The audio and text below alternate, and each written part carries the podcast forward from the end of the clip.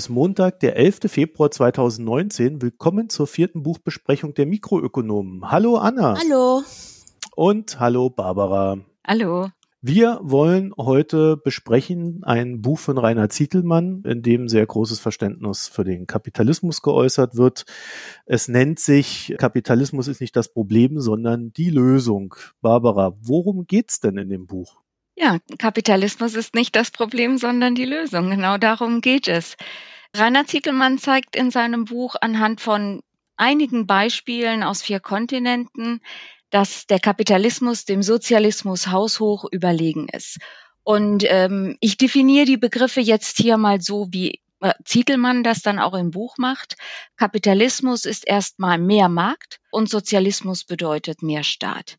Natürlich geht es ihm nie äh, um die theoretische Reinform, die es auch nirgendwo gibt, sondern es geht für ihn um das richtige Mischungsverhältnis. Das ist, das ist der Ausdruck, den er auch gebraucht. Und ähm, äh, seine Beispiele kommen aus äh, allen Kontinenten bis auf Australien.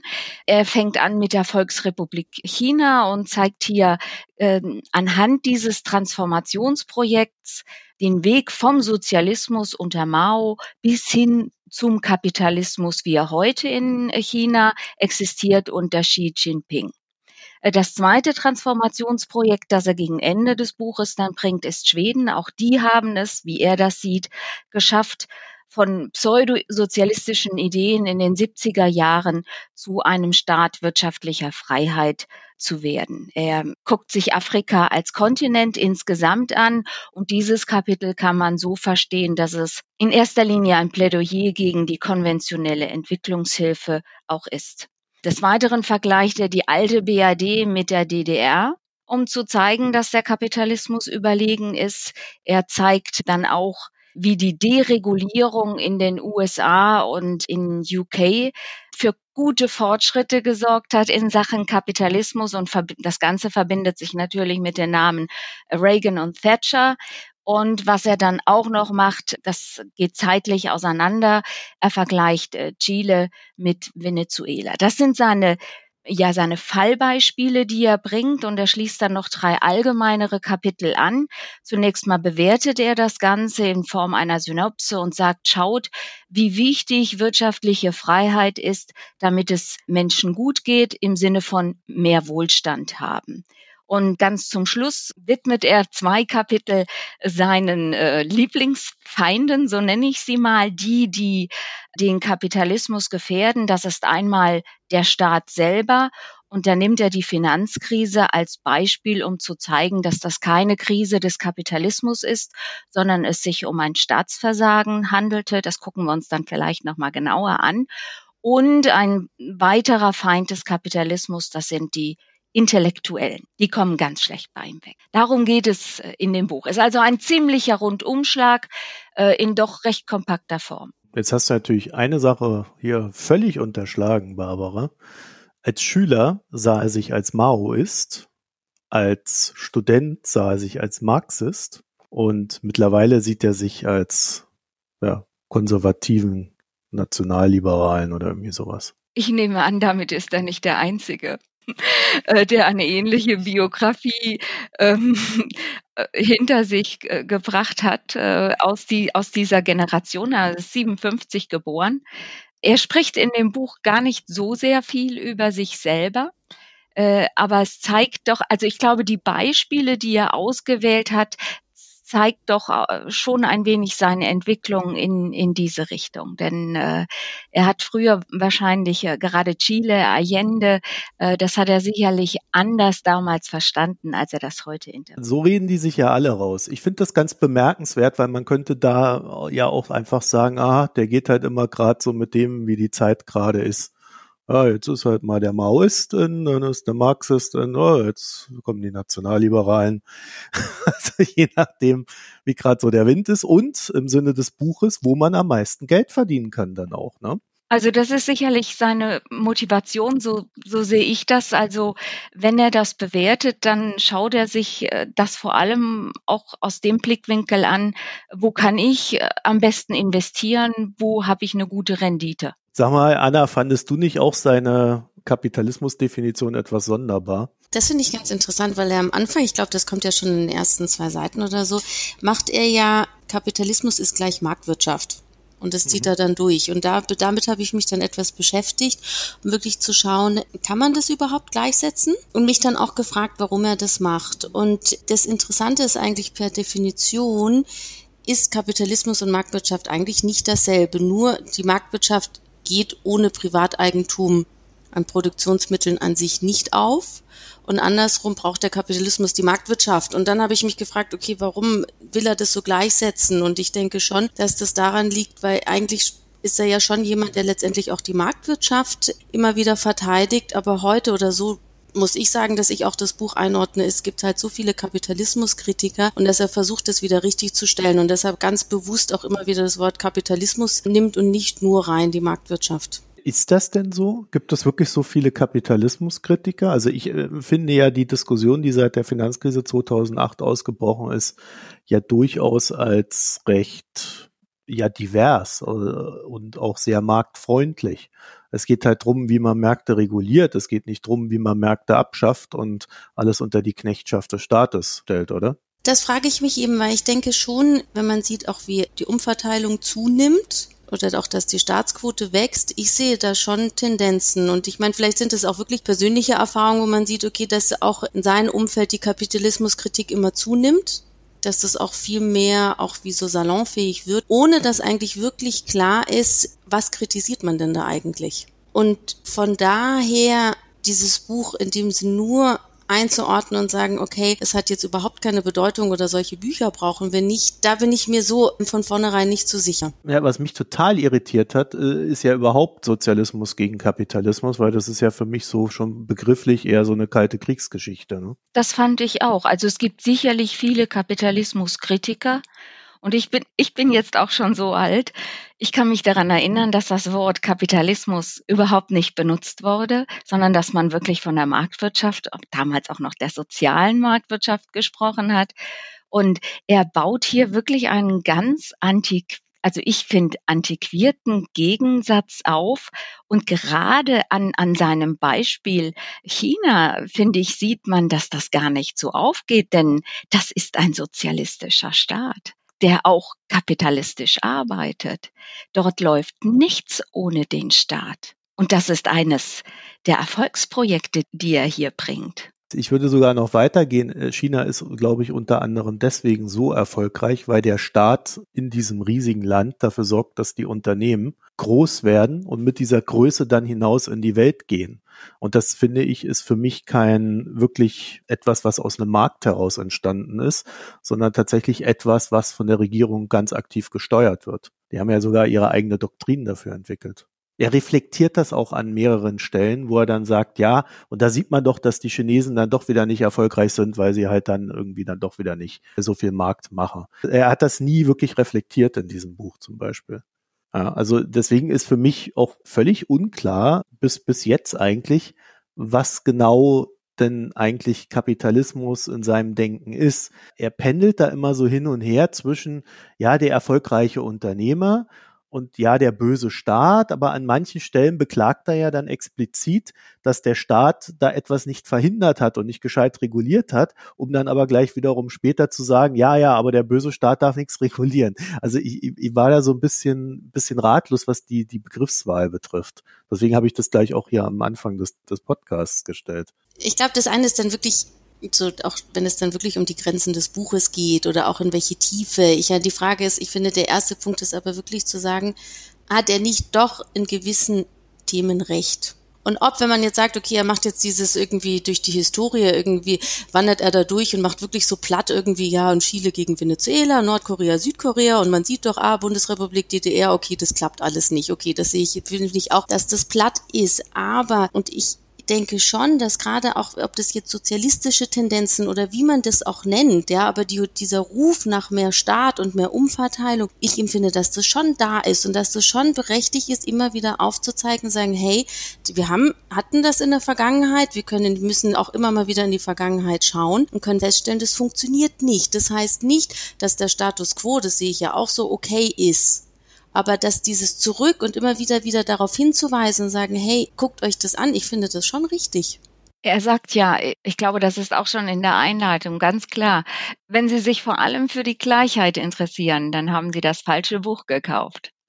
Das, das interessiert ihn nicht. Das ist nicht sein Thema sondern äh, er möchte, und das ist ja sein zweites wissenschaftliches Thema, mit dem er sich beschäftigt, er, er möchte reich werden, er möchte reich sein und er möchte anderen Menschen die Gelegenheit geben, auch reich zu werden, Reiche als Vorbild darzustellen. Und das, das ist sein Thema und das ist auch für ihn Kapitalismus, reich werden. Ich finde, das im Buch schreibt er das nicht so.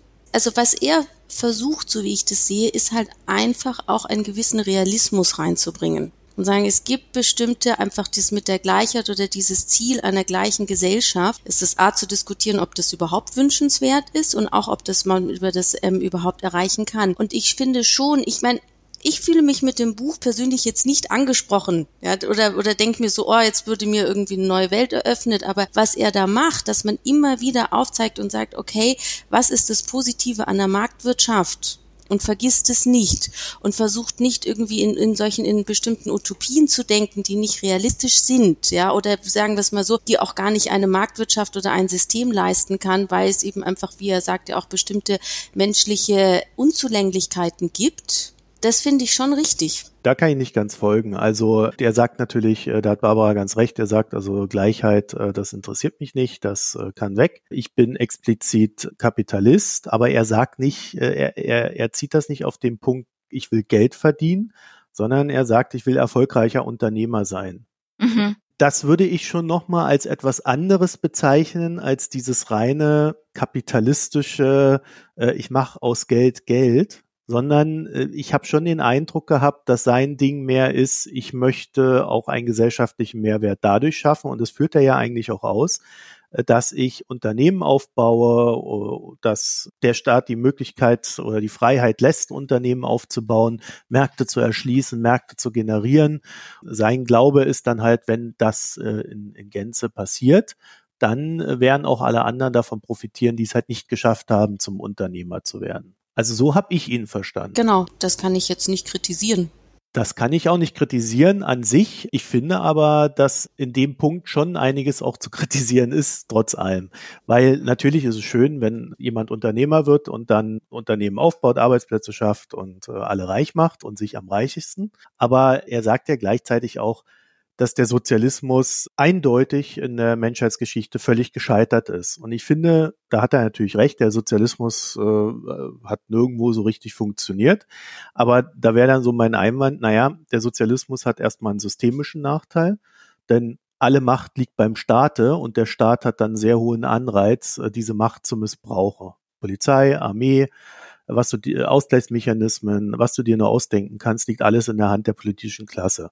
Das ist per se bei einer Marktwirtschaft, ich würde sie Marktwirtschaft nennen, nicht Kapitalismus, ist per se erstmal viel breiter gestreut und du hast Checks und Balances. Ja, du hast dort die Unternehmer, die frei agieren, dann hast du dort die Politik, dann gibt es einen Rechtsstaat, der garantiert, dass Eigentum Eigentum ist und so weiter. Und dann kloppen sich halt alle möglichst in der Demokratie darüber, wie dann so die Machtverhältnisse auszutarieren sind.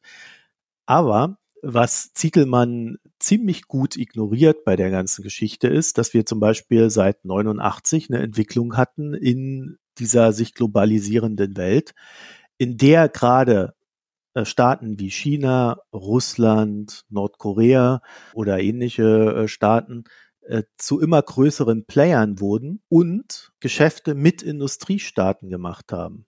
Mal mehr, mal weniger direkt, mal wurden Sachen, was weiß ich, erst nach Dubai verkauft oder, oder Abu Dhabi und dann in den Iran rübergeschifft, ja, um Sanktionen zu umgehen und so weiter und so fort.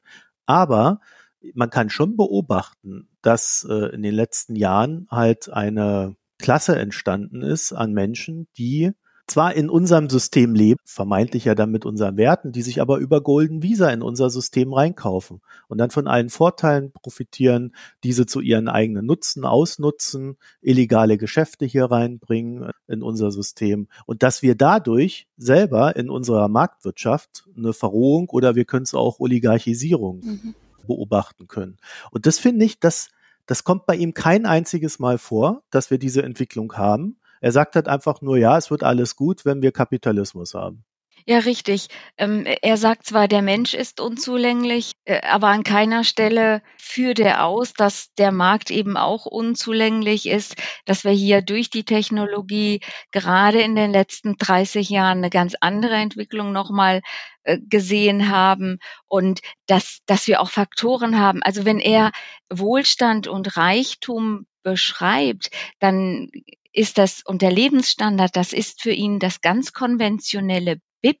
Er erkennt keine, er erkennt nicht, dass hier bestimmte Kosten einfach von den Unternehmen auf, auf den Staat, auf den Steuerzahler auch umgewälzt werden, weil es für diese äh, Stoffe keine Preise gibt und dass hier die Unternehmen auch äh, Nutznießer sind davon. Und darauf geht er gar nicht ein. Also es ist fast so, dass er ähm, intellektuell von seinem ökonomischen Wissen auf diesem Stand der 68er Generation hängen geblieben ist, wofür er dafür, glaube ich, sogar noch ein bisschen zu jung ist. Er ist ja kein 68er, aber er bleibt in diesem alten Denken ge äh, gefangen und grundsätzlich kann man schon sagen, ist das, was wir heute haben, wirklich noch der Kapitalismus, äh, wie er ihn sich gerne wünscht? Natürlich, das sind all die Punkte, die das Buch nicht leistet. Das ist ganz klar. Ich kann da noch nicht mal was dagegen sagen. Es geht ja auch nicht darum, dass ich das Buch jetzt hier irgendwie total hochhalten möchte, um Gottes Willen, sondern nur, dass man nochmal mit Aufmerksamkeit liest, was er sagen möchte, in dem Sinn,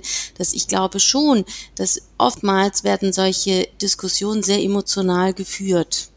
Und dass man wirklich unterscheidet, und ich finde das ganz wichtig, wenn man sagt eben, man kritisiert den Kapitalismus, man muss wirklich anschauen, okay, wo stehen wir heute?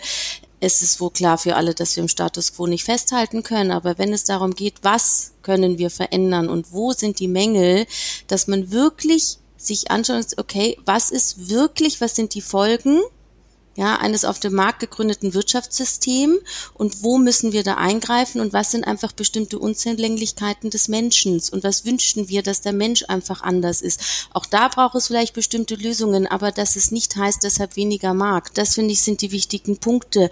Und natürlich geht es überhaupt nicht in die Tiefe und ich meine, ich finde es sehr gut, das, und das ja auch, so endet er ja auch, dieses, es braucht mehr Mut zu Reformen. Das sehe ich auch so, Gleichzeitig ist es natürlich viel zu oberflächlich, weil er sagt nicht, welche Reform, er sagt nicht, was braucht es national, was ist EU-weit, international, das ist völlig klar, das ist alles viel zu platt. Und deshalb ist es nur meine Frage eben, welchen, an wen adressiert er das? Und vielleicht gibt es Leser, die doch erstmal da überhaupt aufgerüttelt werden müssen, bevor man dann in die Tiefe gehen kann. Ja gut, jetzt hat der Herr Zittelmann ja nicht zum ersten Mal ein Buch geschrieben. Ne? Also ich war ja jahrelang Abonnent seines Newsletters und er ist eigentlich eher selten argumentativ über diese Punkte hinausgekommen. Deswegen äh, tue ich mir jetzt so ein bisschen schwer zu sagen, ja, okay, äh, also du hast ja prinzipiell recht, es, es gibt ja immer jemanden, der aufgerüttelt werden muss und immer jemanden, den man da abholen kann, wo er steht und der das dann auf dem Niveau dann auch, für den das gut ist. Aber ich finde halt, Zietelmann selber hätte ja auch irgendwann in seinem Leben mal einen Prozess durchmachen können. Also nicht vom Maoisten zum Kapitalisten, sondern vielleicht vom äh, Marktwirtschaftler, vom Unternehmer zu jemandem, der Gesellschaft denken kann und denken will. Aber er sagt ja explizit, dass er Gesellschaft gar nicht denken will. Und das ist auch das, was mich am meisten an diesem Buch stört. Ich, ich glaube, es ist ja wirklich, es ist wirklich so die Frage immer um dieses, hat so ein Buch Berechtigung oder nicht, ja? Und ich, und diese, und dann nochmal davon trennen, hat mich das als, mich als Leser überzeugt oder eben ist es als Buch an sich berechtigt, wie man halt selber irgendwie die Gesellschaft heute wahrnimmt, ja? Und das ist ja das eigentlich, das ist das, was ich damit da sagen möchte wenn man sagt, das ist jetzt ein Buch, was jetzt irgendwie in die Zukunft schaut oder was jetzt hilft, irgendwie Veränderungen anzustoßen an sich, ähm, glaube, das, das ist es nicht. Aber ich weiß auch nicht, ob es das Buch, ob das das auch wirklich möchte. Ich denke schon. Also äh, was er an Reformen wünscht und was er unter mehr Kapitalismus versteht, das ist das, was er in seinen positiven Beispielen bringt. Auch wenn die aus der Vergangenheit sind. Aber so kann es funktionieren. Und ich habe ein Fallbeispiel eben noch vergessen. Das fällt mir jetzt noch ein, weil es, äh, es passt so schön in, äh, in das Bild, das er auch äh, vom Menschen hat. Also er vergleicht auch Nord- und Südkorea, weil er sagt, das passt genauso wie BRD und DDR. Da fangen Leute zu einem Zeitpunkt an, die haben die gleiche Kultur und dann entwickelt sich das völlig auseinander wirtschaftlich. Und er findet es so toll in Südkorea, dass die Leute, die Arbeitnehmer, Arbeitnehmer keine, nicht mehr Freizeit wünschen, sondern dass sie freie Zeit direkt nutzen, um sich weiterzubilden und oder auch mehr zu arbeiten. Das ist äh, seine Vorstellung von einem guten Mitarbeitenden. So stellt er sich das als Unternehmer wahrscheinlich vor. Und das finde ich jetzt schon ja ein bisschen altmodisch und äh, ich weiß nicht, ob er jemals 25 äh, bis 30-Jährige eingestellt hat. Äh, die haben da doch andere Wünsche, zumindest in meinem Umfeld. Grundsätzlich ist es ja auch dieses Romantisieren des Unternehmers und per se finde ich schon, wenn man den Unternehmer an sich nimmt, dass der Freiheit braucht. Ich glaube einfach, dass es ähm, gerade in den Großkonzernen, das sind ja alles gar keine Unternehmer mehr. Also das lässt er, das lässt er ja auch vollkommen raus und sagt, ja, das mag schon sein, dass Freiheit irgendwie für den Einzelnen, den Selbstständigen und der jetzt sein Unternehmen gründet und so, aber es gibt halt auch andere Themen und die Manager heute sind ja nicht mehr die Unternehmer und das spricht er gar nicht an. Und auch die Aktionäre sind keine Unternehmer mehr sondern die sind an einem Titel interessiert, den sie eine bestimmte Zeit lang halten. Die meisten von ihnen sind Fondsmanager oder äh, andere institutionelle Investoren. Auch das sind keine Unternehmer mehr im klassischen Sinn. Ja, und diese Ebene hätte ich mir tatsächlich auch noch gewünscht. Da hätte man dann auch noch so ein bisschen mit dem Taleb wieder äh, ankommen mhm, können, mhm. Skin in the Game. Es geht ja auch immer um Verantwortung. Und ich finde das vor allen Dingen für die Unternehmer schade, weil ich finde, er vertritt den Unternehmer nicht sehr gut in dieser Hinsicht. Weil ein Unternehmer ist ja auch immer jemand, und ich hatte das ja gerade eben schon gesagt, der auch Gesellschaft generiert und schafft und nicht nur eben äh, erfolgreich sein will, sondern äh, gerade in Deutschland gibt's ja auch eine äh, ne Kultur kleiner Unternehmen, Familienunternehmen, wo es ja auch etwas langsamer zugehen kann und soll, und wo man vielleicht auch aus dieser Langsamkeit heraus viel mehr Mehrwert schafft. Also ich habe bei diesem Korea-Ding, habe ich mich schon fast gefragt, ob das so in Richtung Rassismus geht, weil äh, auch nicht jeder Koreaner sitzt den ganzen Tag da und, und lernt. Die haben zwar den Ruf, dass sie sehr fleißig und lernwillig sind, aber äh, auch da gibt's natürlich andere Menschen. Ne? Also das ist schon ein sehr klischeebehaftetes Denken, um das neutral zu formulieren. Und äh, was mich dann so ein bisschen stutzig gemacht hat, spätestens da hätte er dann doch etwas klarer sein können. Das ist so die fehlende Abgrenzung zur Diktatur.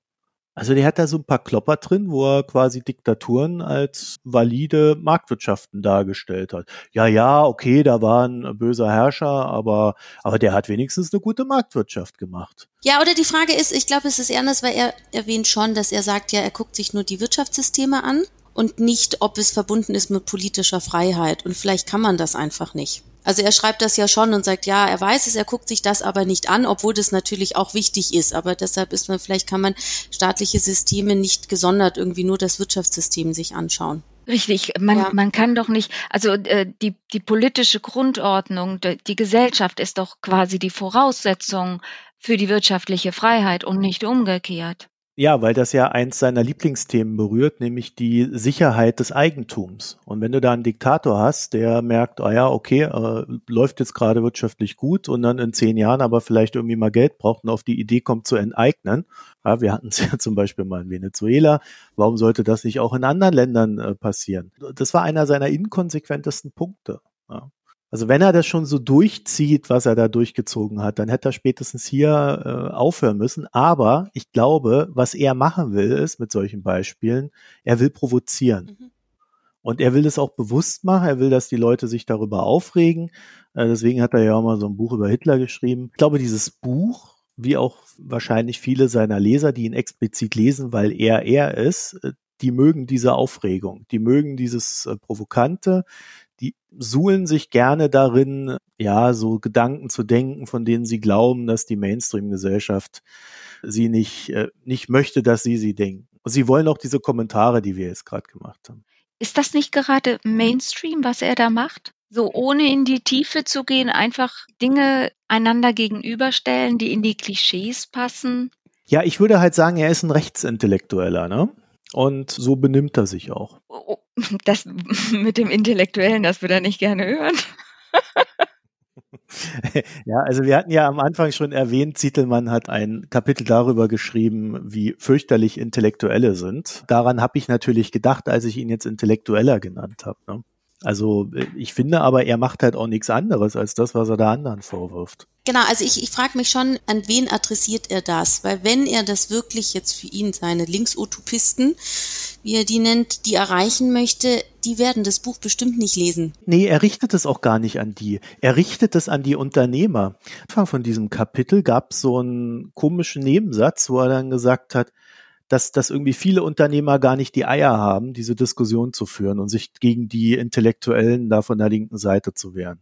Und ich glaube, der will die damit reizen, dass die sich halt ihm anschließen oder in diese Richtung tendieren. Genau, und das ist die Frage. Und wenn es dann in die Richtung, wenn es nur bestimmte Denkweisen nur untermauern soll, dann ist das natürlich nicht zielführend. Und das ist das, was ich, was ich halt denke. Ich denke schon, wenn man sagt, okay, es gibt ähm, auch wirklich diese Linksutopisten, denen das nicht schaden würde, auch mal sowas zu lesen, aber die erreicht man damit wahrscheinlich gar nicht.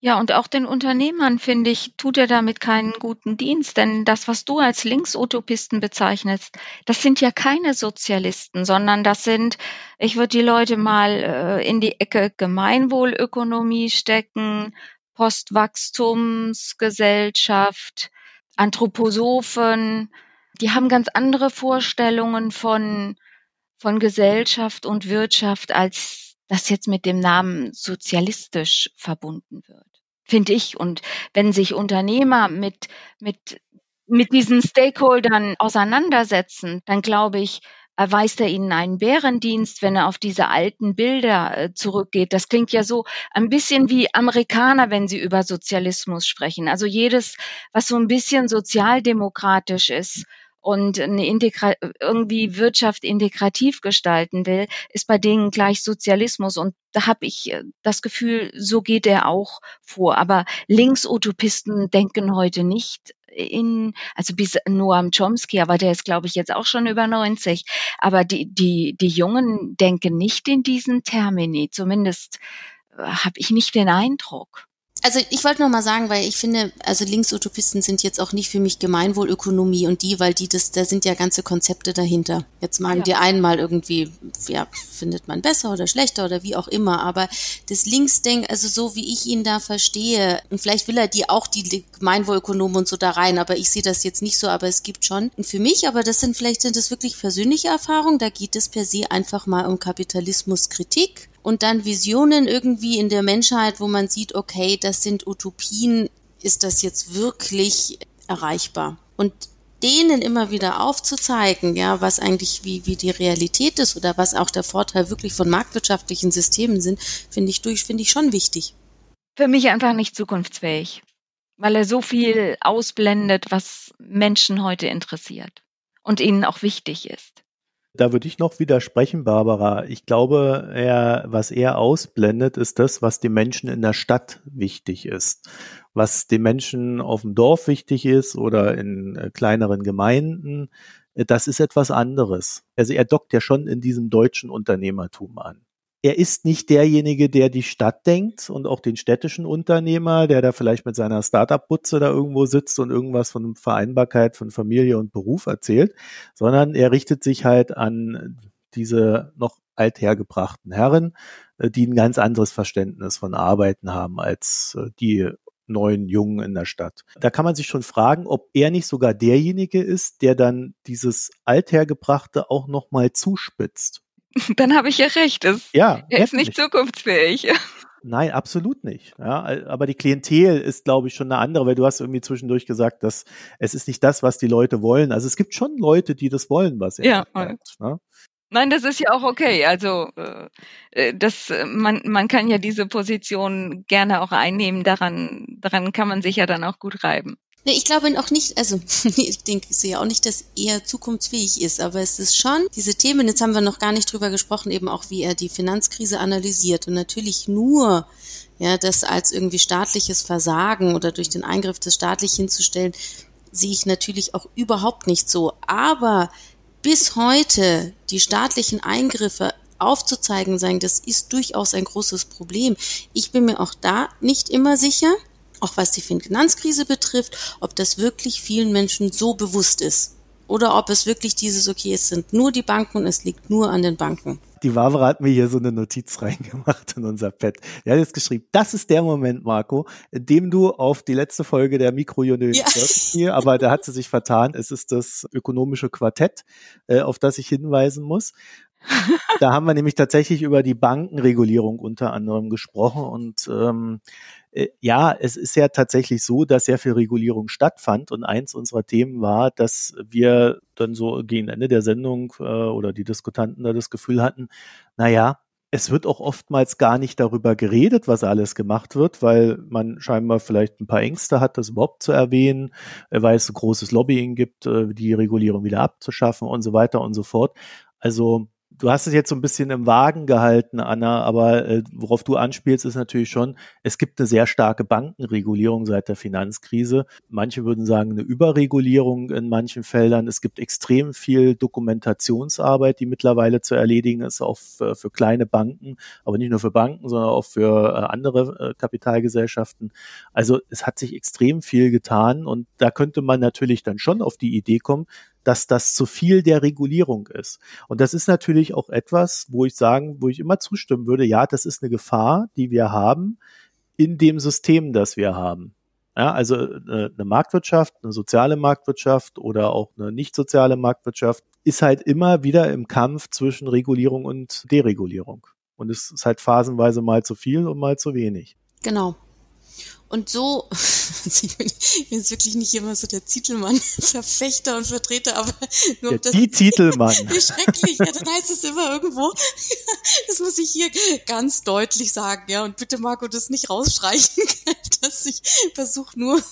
Nicht verwandt und nicht verschwägert. Ja, genau, und auch nicht irgendwie pro ihn und ich habe auch nicht so ein T-Shirt oder so, trage ich auch nicht. Nur eigentlich, also ich finde immer wie das Ziel soll es ja sein, wenn man, ich bin ja auch für Weiterentwicklung unbedingt, ja, dass man immer wirklich hinschaut. Und dieses, was er plädiert, dieses, was ich schon mal noch erwähnt habe, ist dieses mehr Mut zu Reformen. Das ist ja wirklich, dass man auch eben Beispiel jetzt ähm, Überregulierung der Banken, dass man sich auch traut, wieder de zu regulieren, aber da, wo es notwendig ist und nicht im großen Stil, ähm, was man vielleicht vorhat, aber sagt, okay, die und die Regulierungen, die machen eigentlich die kleineren Banken kaputt und dass man da Mut hat. Und dass du nicht immer, dass nur die Schraube irgendwie, also dass du immer nur irgendwie das weiter zuspitzt, sondern dass du das durch auch wieder lockern kannst in bestimmter Form. Aber hinschauen oder bei Umverteilung ist genau dasselbe, dass du sagst, ja, auch da, dass es, dass man auch da Reformen hat irgendwie und dass man natürlich muss man hinschauen in die Tiefe und das Buch leistet das überhaupt nicht. Wo, wo soll man denn, ja, wo soll man denn streichen, wo soll man denn wieder Umverteilung zurückschrauben, das ist klar, aber das grundsätzlich das Verständnis zu sagen, hey, Politiker sollten sich das trauen und das ist wichtig, finde ich gut. Und äh, ich würde hinzufügen, das an sich ist gut, ja, aber am, am Anfang sollte immer die Frage stehen, in welcher Gesellschaft will ich leben? Und die Antwort kann nicht lauten im Sozialismus oder im Kapitalismus. Nein, ganz klar. Ja, genau. so, nee, dafür sind unsere Gesellschaften echt zu komplex ja, geworden. Ja, viel zu Platz. Viel zu. Ja. Nur dieses, ja, gut, also ich denke, die, die, Antwort ist ja halt auch in einer freien Gesellschaft. Dem hat er sich genau. halt nicht gewidmet, genau. ne? aber, aber der Markt soll frei sein, die Unternehmer sollen frei sein. Genau. Und äh, da könnte man ja dann schon wieder fast vermuten, okay, die Unternehmer sollen frei sein, aber die Menschen nicht. Also äh, ich finde, da ist sehr viel Potenzial für nicht so schönes Gedankengut, gerade auch weil bei ihm diese Abgrenzung zur Diktatur doch sehr stark fehlt. Damit komme ich nicht klar. Also das, ist, das ist dann auch so mein Fazit für dieses Buch. Ist mal ganz nett, das zu lesen. Es, es liest sich auch recht schnell. Irgendwann nervt er. Am Ende ist er dann nochmal mit der Provokation gegen die, gegen die Intellektuellen also, und die, die, die feigen Unternehmer, die sich nicht äußern. Das ist dann nochmal ganz unterhaltsam. Also im Großen und Ganzen konnte ich mit dem Buch recht wenig anfangen. Also ich kannte mit dem Kapitel Intellektuellen gar nichts anfangen. Also das ist was für mich, ähm, ja, weiß auch nicht, was, was das sollte. Naja, er schreibt ja sehr viel für äh, Tichys Einblick und dort ist das so ein Standard-Trend. Also was ich nicht akzeptieren kann, ist, dass, wo er sich zu einfach macht, dass eigentlich derjenige, der jegliche Weiterentwicklung skeptisch anschaut, der für den Status quo ist, ist der Liberale. Und jeder, der auch nur ein bisschen irgendwie sich für eine Weiterentwicklung einsetzen will, ist der linksdenkende Utopist. Also das sehe ich natürlich also überhaupt nicht so. Der kann, also das finde ich ist eine wirklich sehr einfache Einschubladisierung. Ja, Barbara, was bist du denn? Sozialist oder Kapitalist? Doch, ich glaube, ich bin ein, ich bin eine Kapitalistin. Das ist schon alles in Ordnung. Mir sind andere Dinge auch wichtig. Deshalb versuche ich, die in Einklang zu bringen, denn es gibt Werte, die sind genauso wichtig wie, wie Wohlstand.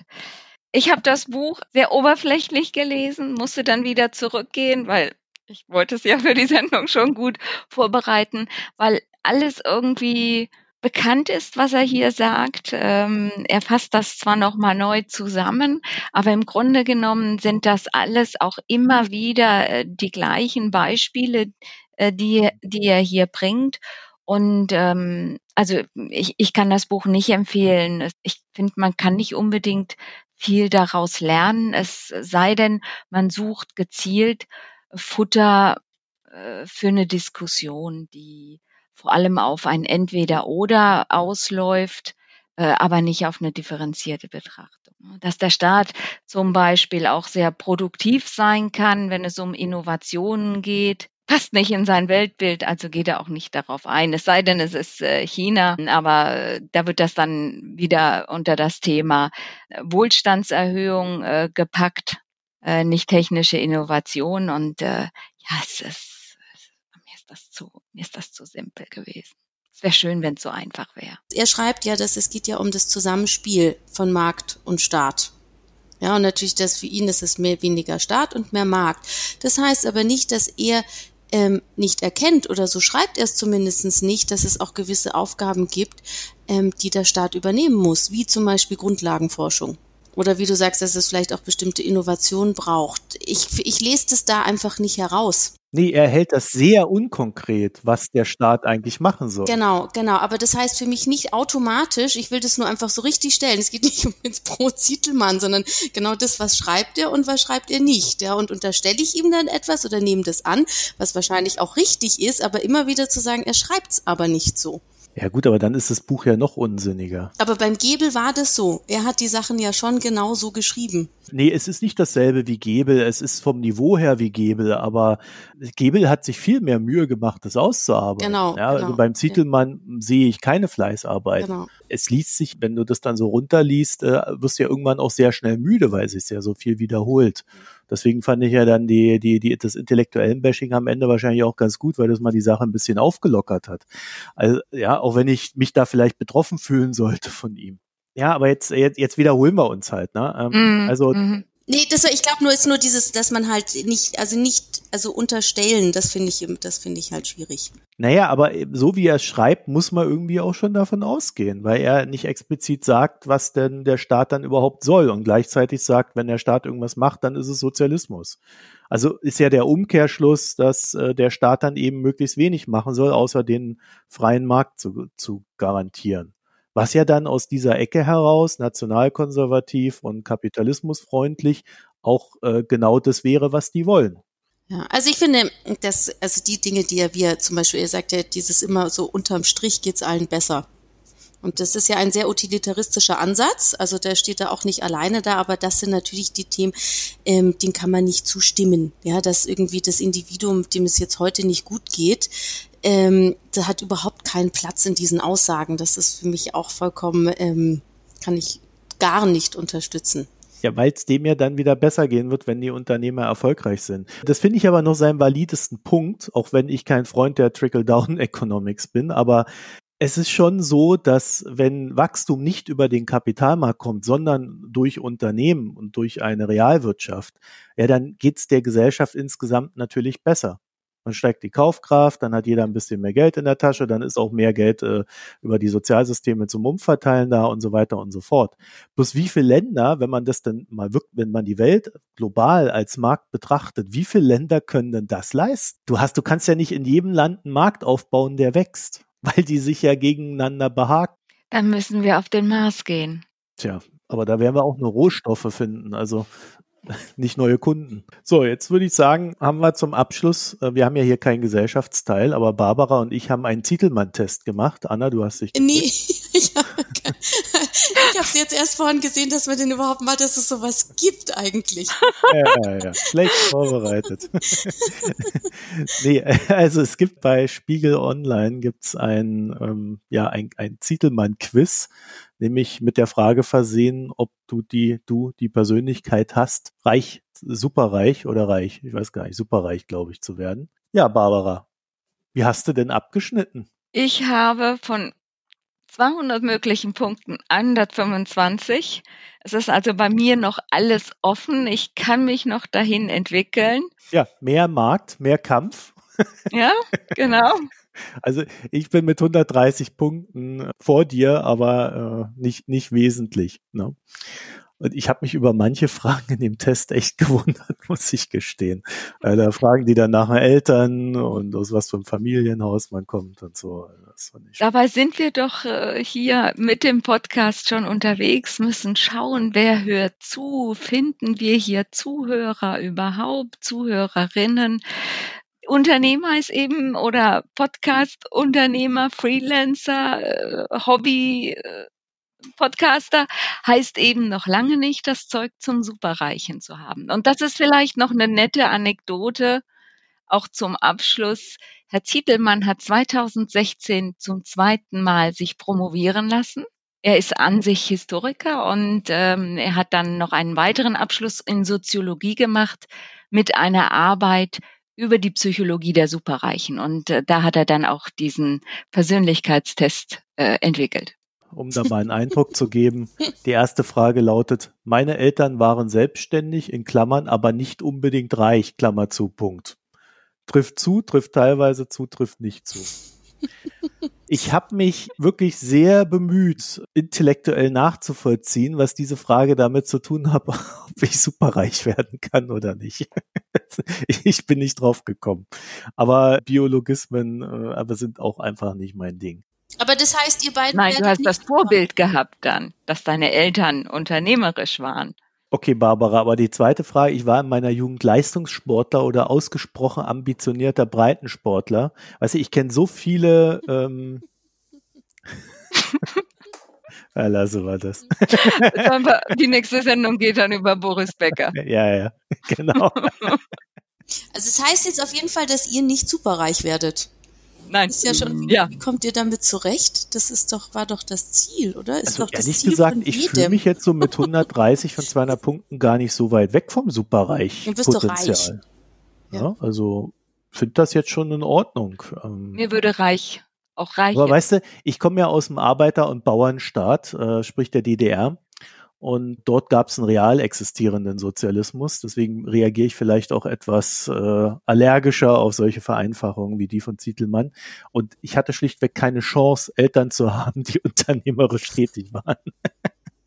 also es ging einfach nicht. Deswegen fühle ich mich schon mit der ersten Frage auch diskriminiert. Ja, das ja, okay, also wir haben allerdings, das noch zum Abschluss, ein, ein Buch festgelegt fürs nächste Mal, ne? Mhm. Wen haben wir denn da?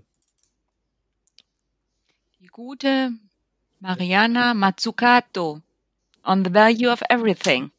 Aber wir besprechen es auf Deutsch. Das, das kommt, kommt nämlich im März. Ne? März wird die deutsche Übersetzung, äh, kommt die auf den Markt. Das heißt, bis Ende März oder so werden wir sie dann gelesen haben. Weil ich habe schon gesehen, das Ding ist ja schon wieder über 400 Seiten lang, ne? Ja, aber äh, da können wir dann wieder über den Staat sprechen und über vielleicht ein guter die Rolle in der Wirtschaft. Ja, ein guter Ausgleich zu Zietelmann. Ja, ich muss auch sagen, nachdem wir jetzt so ein paar äh, Kapitalisten da abgefrühstückt haben, äh, wäre es schön, also ich war ja mit der Donutökonomie auch nicht so ganz glücklich, äh, aber ich fände es ja ganz schön, wenn wir jetzt mal irgendwie ein Buch hätten, in dem es etwas tiefgehender zur Sache geht. Ich kann das bestimmt leisten, oder? Ja, kon also mit dem man wirklich ja konstruktiver in die Zukunft schauen kann. Mhm.